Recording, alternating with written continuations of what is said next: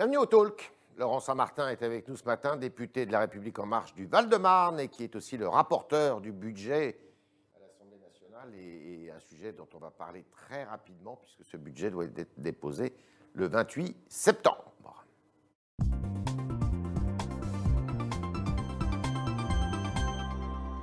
Laurent Saint-Martin, bonjour. Bonjour. Alors, rien ne va plus à La République En Marche. Hier soir, c'était la nuit des longs couteaux. Non, j'ai lu les articles de presse. Mais vous y étiez J'y étais. À Pendant cette euh, réunion. trois heures, nous avons euh, discuté.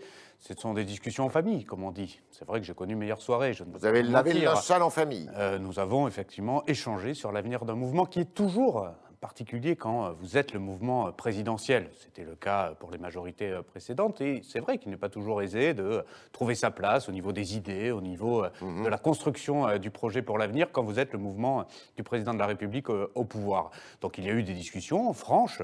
Certains ont fait le choix de se retirer des instances Mhm. dirigeantes. Ils restent membres de la République en marche. Nous restons euh, soudés euh, et unis. Il va y avoir une réorganisation pour préparer la, la suite euh, du quinquennat. Je vous mentirais si je vous disais que tout va bien. Non, Mhm. évidemment que nous traversons des difficultés organisationnelles, mais moi je préfère regarder l'avenir. Nous avons une maison commune à construire. La République en marche, avec nos partenaires, le MoDem, Agir, nous avons des échéances électorales devant nous. La Le construction, c'est l'unité. Pierre Persson a démissionné. Est-ce que vous pensez qu'il serait pas mal que le numéro 1, Stanislas Guérini, qui dirige le mouvement, euh, s'en aille aussi? Non, Stanislas Guérini a un mandat euh, et euh, il a Est-ce présenté. euh, Est-ce qu'il est- et- est-ce qu'il fait l'affaire? Oui. Beaucoup disent qu'il y a une panne d'idées. Ah oui, vous savez, c'est très facile de, de critiquer, beaucoup moins d'agir. Euh, moi, j'ai vu Stanislas Guérini pour l'avoir soutenu dès le début euh, de son mandat euh, comme délégué général de La République En Marche. Je l'ai vu transformer ce mouvement, je l'ai vu mettre en place. euh, et et d'ailleurs, le, le succès de, de- de Renaissance lors des élections européennes, c'était avec Stanislas Guérini. Oui, mais parce que nous avons un construit. où vous êtes tous d'accord, c'est-à-dire que vous êtes tous des Européens non. convaincus. Non, par contre, ce qui est vrai, c'est que Renaissance, c'était quoi? C'était une maison commune Ouais. des Européens avec un projet que nous avons présenté aux Français Alors. et ça a marché. Dès que nous avons, dès que nous avons montré de la division, comme ça a été le cas dans beaucoup de villes lors des élections municipales, nous avons échoué. Moi, mon constat, il est assez simple. Unis, nous réussissons. Divisés, nous échouons. Ça, c'est pas très étonnant. Non, Euh, ce qu'on peut peut-être, rappeler. euh, comme observateur, euh, regarder, c'est que la politique du président de la République et du gouvernement penche plutôt à droite, alors que le mouvement, dans sa majorité, eh bien, euh, ses cadres, ses militants viennent plutôt de la gauche. Donc, euh, il pourrait y avoir là une, une espèce de fracture qui se, qui se fait entre, euh, je dirais, eh bien, l'exécutif et puis la majorité présidentielle. Quand nous avons créé La République En Marche, c'était pour dépasser ces clivages. Vous Oui, vous mais vous avez du mal à les dépasser. Non, nous arrivons à les dépasser, puisque, par exemple, les deux nouveaux numéros 2 du, du mouvement, Marie Guévenoux ou Jean-Marc Borrello, l'une est plutôt issue de la droite, l'autre est plutôt issue de la gauche. On se fiche des origines. Et c'est toute la construction de notre mouvement et ce pourquoi ça a marché. Si on se remet à faire des chapelles, si on commence à dire moi je suis plutôt de gauche, toi tu es plutôt de droite, le barycentre porte plutôt sur la droite en ce moment, etc., on a tout faux. Ce qui compte, c'est est-ce que les mesures qui sont prises par le président de la République, par le gouvernement, par la majorité parlementaire, vont dans le bon sens Alors, par rapport à la crise on que nous connaissons. C'est on- ça On l'urgence. va aller plus loin. Euh, le président de la République a décidé de- d'investir, comme on dit, euh, le champ régalien. Et notamment, il va prononcer un discours euh, le 2 octobre sur les séparatismes, euh, notamment le communautarisme islamique, des choses comme ça. Euh, Est-ce que ça, ça vous convient? Est-ce que ça vous dérange? Est-ce que vous trouvez que Mais- le président en fait trop? Yves Tréhard, est-ce que vous savez me dire si c'est une politique de droite ou de gauche que vous je, venez de, je de viens de- préciser? simplement, je vous pose la question. Moi, je ne suis pas. euh, Pre- Preuve en est que c'est un sujet de société qu'il faut adresser. il faut le faire. Mais bien sûr qu'il faut le faire. Certains euh, Nous disent pas- on en fait trop, peut-être. Mais nous n'allons pas rester euh, aveugles face à un phénomène de société qui est problématique, qui est celui du séparatisme. Hmm. L'État français, la République française doit agir face à des problèmes de société pour nos concitoyens. C'est aussi simple Donc, que ça. euh, qu'est-ce qu'il faut que vous nous, fassiez, nous alors, dans devons, euh, il, il va y, avoir un projet de loi qui sera porté par le gouvernement Ouais. et le groupe parlementaire s'en emparera. Uni avec, derrière? Ah, il y aura des propositions issues euh, de la majorité parlementaire. Bien sûr que nous allons enrichir le texte sur un certain nombre de sujets. Et ce sont des sujets de société qui sont très sensibles. Nous savons que dans notre majorité, nous avons des personnes euh, qui ont des visions différentes sur la laïcité, par exemple. Eh bien, j'ai toujours refusé d'en faire une fracture. J'ai écrit avec Marlène Schiappa un, un- un document justement pour La République En Marche sur la laïcité. Ce qui me semble important sur ce cas euh, précis, c'est de bien savoir quand est-ce qu'il est nécessaire de toujours rester fidèle à la loi de que- 1905. est-ce Nous que- l'avions déjà dit d'ailleurs sur votre plateau la Comme la dernière fois. euh, le pense euh, Jean-Michel Blanquer, le ministre de l'Éducation, le voile n'est pas souhaitable sur la voie publique. Vous êtes d'accord pour le dire? La laïcité, c'est très simple. C'est la loi de 1905, rien que la loi de 1905. Est-ce que le voile est autorisé dans la rue par la loi de 1905 La réponse est oui. Donc, la réponse est oui. Pour ce qui est du port du voile dans la rue, tant, j'en re- j'en reviens toujours à la loi, tant que cela n'entrave pas l'ordre public, évidemment que le port du voile dans Et la dans rue une- est autorisé Et à le l'Assemblée restera. nationale, même le- quand on n'est pas dans l'hémicycle Et, euh, et le restera, oui, aujourd'hui, c'est le règlement de l'Assemblée nationale. Donc il ne faut pas le changer, ce effectivement, euh, règlement. Alors que ça a heurté pas mal de, dé- de députés, Non. notamment un député, une députée de la République En Marche. Non, ce qui a heurté euh, ma collègue Anne-Christine Lang, et je peux très bien euh, la comprendre, c'est pas le fait qu'une personne ait le droit de porter le hijab au sein de l'Assemblée nationale. C'est le fait que cette militante, syndicaliste, étudiante de l'UNEF, l'ait fait à dessein, fait sous une forme de provocation. Ah oui Et moi, je comprends que Anne-Christine Lang. euh, Vous seriez sorti, puisse, euh, Non, parce que moi, je ne suis pas le débat et je préfère toujours adresser directement ma question à la personne. Mais je veux juste te dire une chose sur cette petite polémique.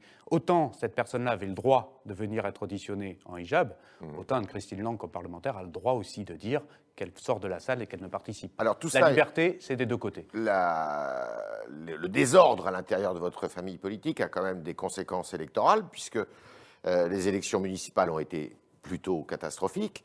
Et euh, là, il y a six élections partielles législatives. Vous n'étiez pas présent dans toutes les circonscriptions euh, concernées, mais euh, vous n'avez jamais, vous n'êtes pas qualifié pour le deuxième tour dans aucune de ces circonscriptions. C'est quand même que bah, dans l'opinion publique, la République en marche a bien du mal à exister. Bien sûr, il y a un constat d'échec sur ces élections législatives partielles. Après, regardez le taux de participation qui est Oui, mais c'est vrai pour toutes les formations politiques. Certes, mais vous savez dans ces moments-là que ce n'est jamais ou très rarement favorable euh, au parti majoritaire. Je ne me cherche pas d'excuses. Je dis que c'est un échec pour euh, le mouvement présidentiel, ces six élections euh, législatives partielles. Maintenant, j'aimerais qu'on se concentre sur les prochaines échéances. Nous avons des départementales, nous avons des régionales qui sont extrêmement stratégiques. Est-ce que vous allez les enjamber? Nous n'allons pas les enjamber. Vous serez vous-même candidat à ces Euh, élections Nous verrons. Euh, Nous avons encore un peu de temps pour euh, décider de ça collectivement. Comme je l'ai dit, nous allons construire une maison commune avec nos alliés. Le modèle, c'est Renaissance. C'est pas les élections municipales. Nous devons nous Renaissance, c'est unir. Renaissance, l'alliance que vous avez créée pour les élections euh, européennes. de tous les progressistes qui souhaitent porter d'une même voix un projet d'alternance pour ce qui concerne les régionales et de continuité pour ce qui va concerner euh, la présidentielle. Nous devons rester unis autour de la majorité présidentielle au sens large. Donc vous Et vous savez quoi? On va encore en accueillir, d'autres personnes vont Vous nous rejoindre. devez euh, présenter des candidats dans toutes les circonscriptions, et départementales et régionales? Nous verrons si, euh, dans certains cas, nous faisons alliance ou si nous proposons Avec nos LR? propres euh, candidats. Nous devons avoir cette discussion avec l'ensemble de nos partenaires. par exemple C'est trop tôt pour vous répondre. Je ne vous donnerai pas de cartographie euh, ce midi. En revanche, ce qui est sûr, c'est qu'il y a évidemment des régions. Moi, je suis élu euh, francilien où je crois que nous avons un projet d'alternance à porter. Contre Et Pécresse. je crois que nous devons, euh, euh, au premier tour, proposer un projet aux franciliens. On a Contre toujours- Pécresse. Mais en fait, on n'a pas fonctionné depuis euh, trois ans contre ou pour des personnes. On a fonctionné par rapport à un projet, par rapport à un constat qu'on avait fait. Moi, je connais bien la situation des franciliens, notamment dans les transports, notamment sur les sujets de développement économique, sur la formation. Ouais. Et je crois qu'il y a d'autres projets à porter. Qu'est-ce qui doit porter ce projet? Nous avons euh, plusieurs personnalités qui On sont parle beaucoup d'Agnès euh, Pannier-Runacher. là, on a fait euh, effectivement le souhait lors d'un plateau télévisé ce, ce week-end. Je crois que les noms, les noms Ça qui vous circulent- conviendrait mais les noms qui circulent, Madame Pannier-Runacher, Jean-Michel Blanquer ou d'autres ou d'autres ministres, voire des parlementaires, euh, seront tous des bons candidats pour porter euh, notre projet. Encore une fois, le projet avant les personnes, c'est ce qui a fait notre force en 2017, c'est ce qui doit rester notre force en 2020. Si vous, euh, ces élections régionales sont décisives en vue de la présidentielle, il ne faut pas les, les rater. Je vous confirme qu'elles sont importantes. Elles sont importantes. Elles ont une résonance nationale, euh, ces élections euh, régionales. Donc nous devons effectivement être présents comme mouvement politique, avoir un projet et effectivement avoir conscience que ce sont les dernières euh, grandes élections avant l'élection présidentielle de 2022. Alors, il y a un homme qui s'est rappelé à votre bon souvenir, c'est votre ancien Premier ministre, enfin l'ancien Premier ministre de, euh, d'Emmanuel Macron, Édouard Philippe, qui était dans une réunion il n'y a pas très longtemps en Normandie et qui a dit qu'il y avait euh, actuellement une tempête. euh, attention, il, il craignait tempête économique, tempête sociale, tempête sanitaire et tempête politique. Vous redoutez le retour sur la, devant de la scène d'Édouard Philippe? Édouard Philippe Il sera avec vous Bien sûr, Édouard Philippe a fait euh, ce constat de façon très lucide. Alors qu'il était dans une réunion euh, des Républicains, hein, Mais- pas de la République en marche. Mais, et, le discours d'Édouard Philippe, et c'est sa grande force, ne varie pas en fonction de son public. Il a un constat lucide sur le pays. Lui-même a été capitaine euh, du bateau pendant la tempête jusqu'au mois de juillet et il en sait quelque chose. La tempête, elle est multifactorielle, il a raison. En ce qui me concerne, moi, ma grande priorité comme rapporteur du budget, ça va être la tempête économique et sociale. C'est là-dessus qu'on doit absolument mettre le paquet, avec le plan de relance euh, notamment. La tempête politique, en général, les bourrasques, elles commencent à arriver à quelques mois des élections, vous savez. Et aujourd'hui, j'entends pas beaucoup de contre-projets par rapport au quotidien des Français. C'est ça, moi, qui m'intéresse. Qu'est-ce qu'il y a en face du plan de relance? Qu'est-ce que les oppositions euh, peuvent présenter de crédible Moi, c'est ça que je regarde dans euh, l'hémicycle à l'Assemblée nationale. je disais- Je ne doute pas que lors des élections et les quelques mois avant, effectivement, cela tanguera un petit peu avec des contre-projets, mais pitié que ce ne soit pas qu'une guerre de personnes, mais bien de projets. D'accord. Alors, vous- euh, on parlait du budget euh, dans, dans mon introduction. Ce budget donc, va être discuté à partir du 6 octobre. Il va être déposé le 28 septembre.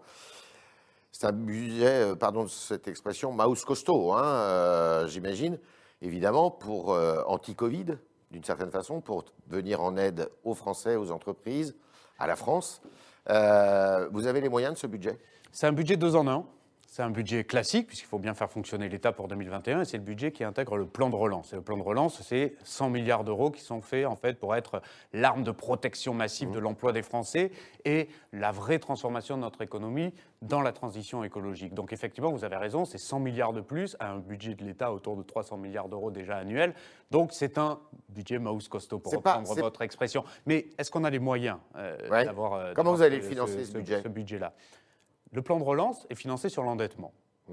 Depuis la crise. Mhm. Et l'endettement, ça se rembourse par les impôts? euh, L'endettement, ça se rembourse tout court. Et Comment? ça se rembourse d'abord par la croissance et le retour de la croissance de Et l'activité. par des économies, éventuellement. Nous avons dit, et je le répéterai à l'envie, nous n'augmenterons pas du tout impôts. les impôts ni des Français ni des Et entreprises que vous ferez, pendant notre mandat. est-ce que vous ferez Nous des économies dans le train de vie de l'État? Nous ferons des économies de structure, et nous l'avons dit. Nous ça commencerons, par exemple, la réforme d'Action Logement aura lieu dans le projet de loi de finances 2021, pour citer euh, un exemple. Elle sera source d'économie. Nous aurons euh, d'autres pans d'économie structurelle d'ici la fin du mandat, et puis nous aurons d'autres propositions à faire pour des économies dans euh, la campagne présidentielle de 2022. Là où vous avez raison, c'est qu'un un emprunt, ça se rembourse. Et ça ne se rembourse pas nécessairement par l'impôt des Français, comme ça a souvent été un mauvais réflexe. Ça se rembourse soit par des économies, effectivement, dans le budget de l'État, soit ça se rembourse par plus de croissance pour qu'il y ait plus de recettes fiscales. Cette croissance, elle reviendra quand? Cette croissance elle est déjà en train de revenir. Mais ce qui est vrai, c'est Oui, que enfin, nous on devons. part de très loin. On part de très loin. Nous Et tablons. On a euh, reculé de combien, là? De, de moins 11 Aujourd'hui, on l'a réajusté à moins 10, mais effectivement, euh, la récession est importante pour 2020. Nous estimons un rebond pour l'année 2021 autour de 8%. En en partant de Euh, moins 10. En partant de moins 10. Donc, en deux ans, notre objectif, c'est d'avoir retrouvé le niveau de prospérité du pays d'avant-crise Mhm. et même, surtout, d'avoir créé des emplois d'avenir. Et c'est là où l'investissement dans la transition écologique est intéressant. Vous savez, la transition écologique, c'est pas un coup de pinceau vert, c'est des emplois de demain. Ce sont, euh, quand on met 2 milliards d'euros dans le plan hydrogène, c'est pour que les industries s'engouffrent dans euh, l'investissement public qui est fait et qu'elles créent des emplois. Moi, j'aurai qu'une seule boussole comme rapporteur du budget, l'emploi, l'emploi, l'emploi, dans une économie modernisée, avec des process d'industrie qui sont modernisés, avec des entreprises qui pourront relocaliser par la baisse des impôts de production pour qu'elles réembauchent à nouveau. Varierai pas de ce cap-là et rendez-vous à la fin du mandat pour voir si nous avons réussi euh, là-dessus. Mais oui, vous avez raison, ça a un coût. Avant la fin du mandat, il y a la fin de l'année. Et on aura perdu combien d'emplois dans la- dans l'année avec euh, cette crise sanitaire? Tout ce que nous faisons, c'est d'amortir au maximum la casse sociale avant, euh, avant la. Je, je- je pense que ce sera moins, mais je ne veux pas jouer la Madame Irma de l'emploi. Euh, je me concentre au quotidien pour que des solutions soient trouvées quand malheureusement il y a des fatalités apparentes de perte d'emploi. Exemple, Bridgestone. Est-ce qu'on a baissé les bras et est-ce qu'on a dit tant pis, Bridgestone a décidé de supprimer des emplois, c'est ainsi Non. Nous Vous allez y allons. arriver à Bridgestone Ouais, nous faisons des contre-expertises. Ouais, mais- Et nous, et- non mais les alternatives, elles existent. Les alternatives, elles existent. Et si, et si un tiers du plan de relance est consacré sur les 30, sur, euh, plus de 30 milliards à la formation, c'est aussi parce que nous savons bien sûr que dans chaque crise, il va y avoir des métiers qui peuvent disparaître et nous devons tout de suite former les salariés qui sont en risque sur des métiers qui sont considérés comme euh, en train de mourir pour qu'ils puissent retrouver un emploi sur ces mêmes métiers d'avenir. Il y a deux manières de voir une crise, soit on laisse les industries d'hier mourir, soit on prépare les emplois de demain, c'est ce que nous faisons. Quand on est en formation, on ne prenne pas au chômage. C'est ça l'intérêt. Non, la question n'est pas de savoir euh, qui pointe au chômage ou pas. Nous avons un système de sécurité indemnitaire du chômage et nous le maintiendrons dans ce pays justement pour amortir. Nous avons un système de protection euh, de nos concitoyens qui est inégalé en France et je crois que beaucoup des Français l'ont bien compris pendant cette crise. Inégalé dans le monde. Inégalé dans le monde. Euh, merci. Alors, on continue, pardon, Laurent Saint-Martin, et on continue avec vos questions, chers internautes, qui sont posées ce matin par Juliette Saint-Jean.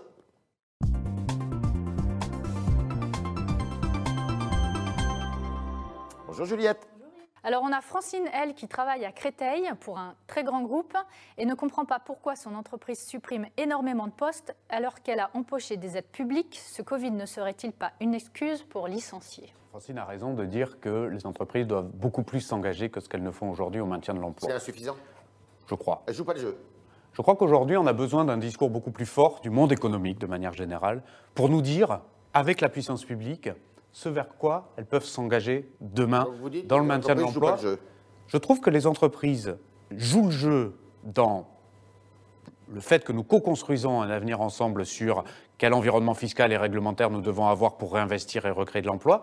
Je trouve que nous devons avoir une qualité de dialogue social bien meilleure dans notre pays pour pouvoir, filière par filière, nous donner des objectifs et expliquer aux concitoyens où on peut aller. La grande distribution, par exemple. La grande distribution a été admirable dans son ensemble pendant toute la crise. Sans la grande distribution, les Français n'auraient pas pu avoir les biens euh, qu'ils ont eu pendant, euh, pendant euh, aussi pendant ce temps-là. Je, vous, je, vous, assure, pour l'avoir vu de près, qu'il faut remercier les acteurs de la grande distribution pendant la crise et pendant le confinement en particulier.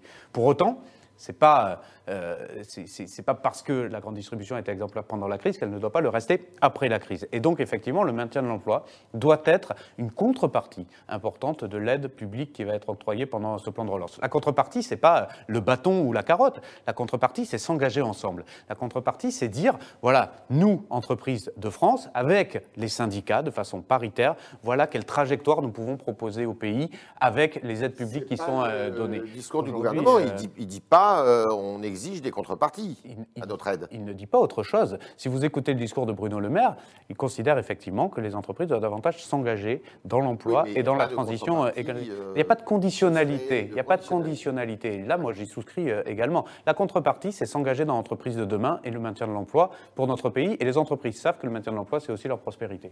Autre question. Alors justement, on a un autre problème d'emploi, lui, avec David. Alors, il nous dit qu'il travaille dans une boîte de nuit. Et il dit, le confinement m'a donc mis en inactivité forcée.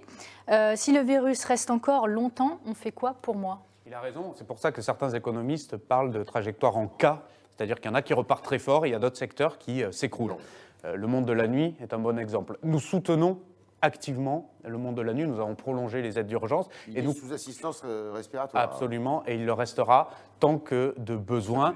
Et nous prolongerons effectivement les exonérations de charges, nous prolongerons les chômages partiels longue durée. Nous devons maintenir sous assistance ce secteur-là, et il a raison d'être inquiet, euh, et c'est à nous de rassurer ce secteur-là en disant qu'on sera à ses côtés jusqu'au bout, jusqu'à ce que les clients puissent revenir dans les discothèques, dans les boîtes de nuit. Nous devons tout faire pour empêcher ces secteurs d'activité de tomber, parce que demain nous en aurons besoin, parce que ça fait partie de la vie, et le milieu de la nuit est un secteur d'activité, et mon collègue Christophe Blanchet a beaucoup travaillé sur le sujet, c'est un secteur d'activité important, et que nous devons soutenir, et nous devons empêcher la perte d'emploi dans ce secteur. Alors c'est vrai pour le monde de la nuit, on le comprend bien, pour les discothèques, c'est vrai pour d'autres secteurs, l'hôtellerie par exemple C'est vrai pour le tourisme de manière générale. Euh, et même Tout ce secteur-là sera accompagné, accompagné jusqu'au bout. Nous ne laisserons personne de côté. Nous parlons du plan de relance. Le plan de relance, c'est l'avenir, mais pour ceux qui peuvent redémarrer et réinvestir, n'oublions pas que nous avons une année 2020 à terminer. Nous avons des outils d'accompagnement à prolonger. Ça, moi, j'y veille beaucoup comme rapporteur général du budget. Nous aurons un dernier euh, projet de loi de finances rectificatif pour 2020 en parallèle, pour que justement nous puissions nous assurer l'événementiel, par exemple, les clubs sportifs, que tous ceux qui aujourd'hui ne peuvent pas faire rentrer euh, de clientèle par la billetterie puissent bien être compensés financièrement pour survivre. Oui, c'est vrai, il y a encore un code de notre activité euh, c'est plusieurs milliards d'euros. Mais vous savez, là-dessus, le quoi qu'il en coûte perdure. Nous ferons toujours tout pour maintenir notre activité vivante, pourvu qu'elle soit empêchée. En tout cas, celle qui peut reprendre le travail, nous devons maintenant la libérer euh, de ces contraintes-là et lui permettre d'investir de nouveau. Autre question, Juliette. Alors, euh, vous en avez un petit peu parlé tout à l'heure. Euh, Franck, lui, il est un peu sceptique parce qu'il demande comment on réindustrialise euh, quand on voit une usine comme Bridgestone qui annonce une fermeture. À quoi ça sert la baisse des impôts de production?